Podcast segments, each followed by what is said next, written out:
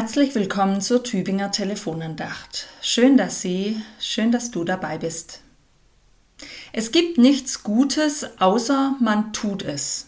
Dieser Satz von Erich Kästner könnte auch aus der Bibel stammen. Jesus geht es auch um die tatsächliche Haltung, die sich eben in der Tat zeigt. Es gibt nichts Gutes, außer man tut es.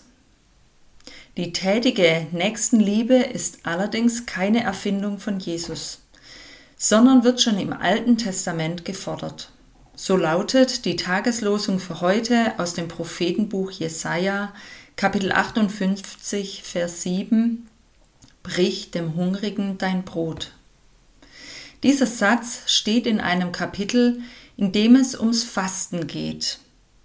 Fasten war damals, wie auch teilweise heute noch, eine religiöse Übung.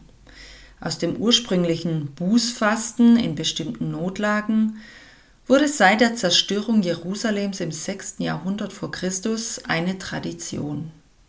Und das regelmäßig fastende Volk erwartete, dass es für diese Leistung von Gott mit Wohlstand belohnt wird.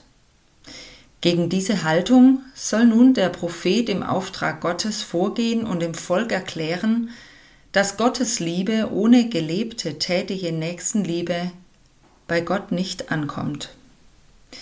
Gott macht in seiner Antwort an das Volk deutlich, dass religiöse Übungen sinnlos sind, wenn jeder nur an sich denkt. Statt im Fasten fordert Gott sein Volk auf, dem notleidenden Mitmenschen zu helfen, indem ich den Unterdrückten befreie, dem Hungrigen zu essen gebe, den Obdachlosen zu mir hereinbitte, dem Nackten Kleider gebe zum Anziehen. Abschließend heißt es an diese Aufforderung, Entziehe dich nicht deinem Fleisch und Blut. Ja, wir gehören zusammen, wir sind eine Menschheitsfamilie, egal woher, woher wir kommen, wie wir aussehen oder welche Sprache wir sprechen. Wir sind ein Fleisch und Blut, eine große Familie, alle geliebte Geschöpfe Gottes und füreinander verantwortlich. Gott möchte nicht, dass wir irgendwelchen religiösen Zwängen nachgehen, die vermeintlich zur Ehre Gottes gemacht werden sollen.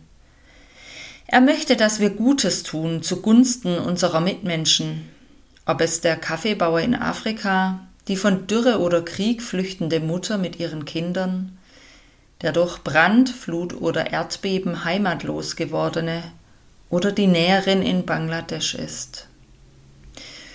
So erinnert uns auch der Lehrtext zur Tageslosung aus dem Hebräerbrief Kapitel 13, 16 daran. Gutes zu tun und mit anderen zu teilen, vergesst nicht, denn solche Opfer gefallen Gott. Heute ist ein weiterer Tag, an dem sich Gott und unser Nächster über uns freuen kann, indem wir teilen und unsere Mitmenschen als ebenbürtige, von ihm geschaffene und geliebte Menschen behandeln und helfen, wo wir können.